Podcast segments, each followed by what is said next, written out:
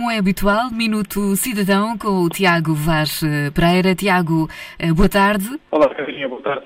Tiago Vaz Pereira, da Direção de Comunicação da AMA, da Agência para a Modernização Administrativa. E hoje vamos, eh, Tiago, falar da chave móvel digital. E vamos começar precisamente por aquela pergunta básica que é o que é isto da chave móvel digital? Precisamente. Hoje vamos falar sobre a chave móvel digital, que é um meio de autenticação e assinatura digital simples e seguro, certificado pelo Estado português.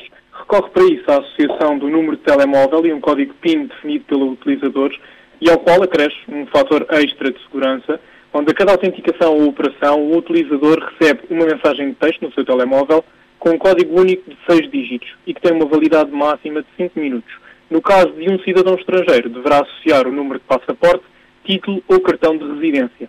Para ativar a chave móvel digital, os cidadãos podem fazê-lo presencialmente, no ato da entrega do cartão de cidadão, uhum. numa loja ou espaço cidadão, espaço empresa, balcão do IRN e também no balcão RIAC.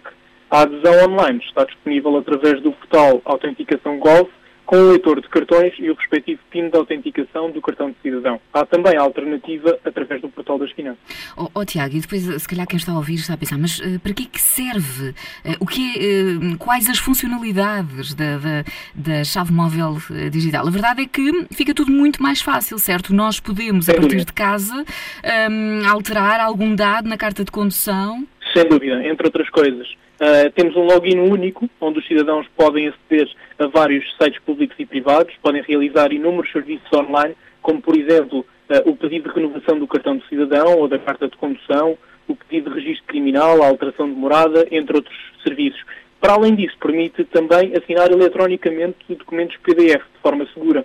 O cidadão pode autenticar-se e assinar documentos digitais na qualidade das funções que desempenha enquanto profissional qualificado. E para isso terá de associar os atributos profissionais uh, através do sistema de certificação de atributos profissionais, o SCAP. Os atributos podem ser empresariais, podem ser de dirigentes públicos e outros atributos. Uh, em relação ao portal Autenticação Gov, este tem também alguns vídeos explicativos sobre como os cidadãos devem proceder à ativação da chave móvel digital e como podem assinar uh, documentos PDF utilizando para isso a aplicação que está disponível para computador nas várias versões. Hoje em dia, na banca, uh, são também uh, já alguns, uh, algumas instituições que estão a utilizar este sistema de autenticação para aceder aos serviços, não é verdade? Por exemplo, a Caixa Geral de Depósitos. Exatamente.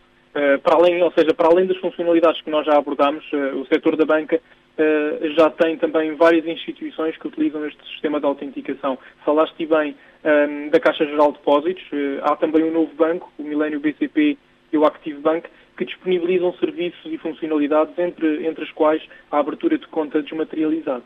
E, portanto, logo aí é, é muito mais fácil uh, uh, abrir uma conta em 5, 10 minutos através, uh, da, através da chave móvel digital. Oh, Tiago, só mesmo para fechar, assim, se eu pedisse para falar de benefícios e utilidade da chave móvel digital, que, de forma a que as pessoas memorizem o benefício e utilidade, o que é que diria?